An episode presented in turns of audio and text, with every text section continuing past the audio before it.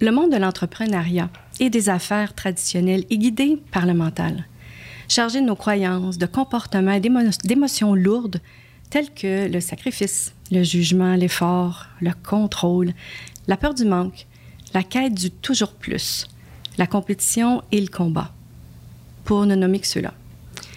Et si nous choisissions de laisser aller ces croyances et ces façons de faire pour nous ouvrir à un monde des affaires guidé par le cœur, empreint de légèreté, de compassion et de co-création.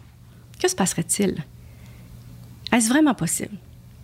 Ce podcast est une invitation à découvrir le parcours de cinq entrepreneurs qui ont choisi de faire le voyage de la tête au cœur à travers l'expérience de Sandy Aubry, Gabriel Boutet, Suzy Villeneuve, Marie-Ève Laure et Éric Desroches.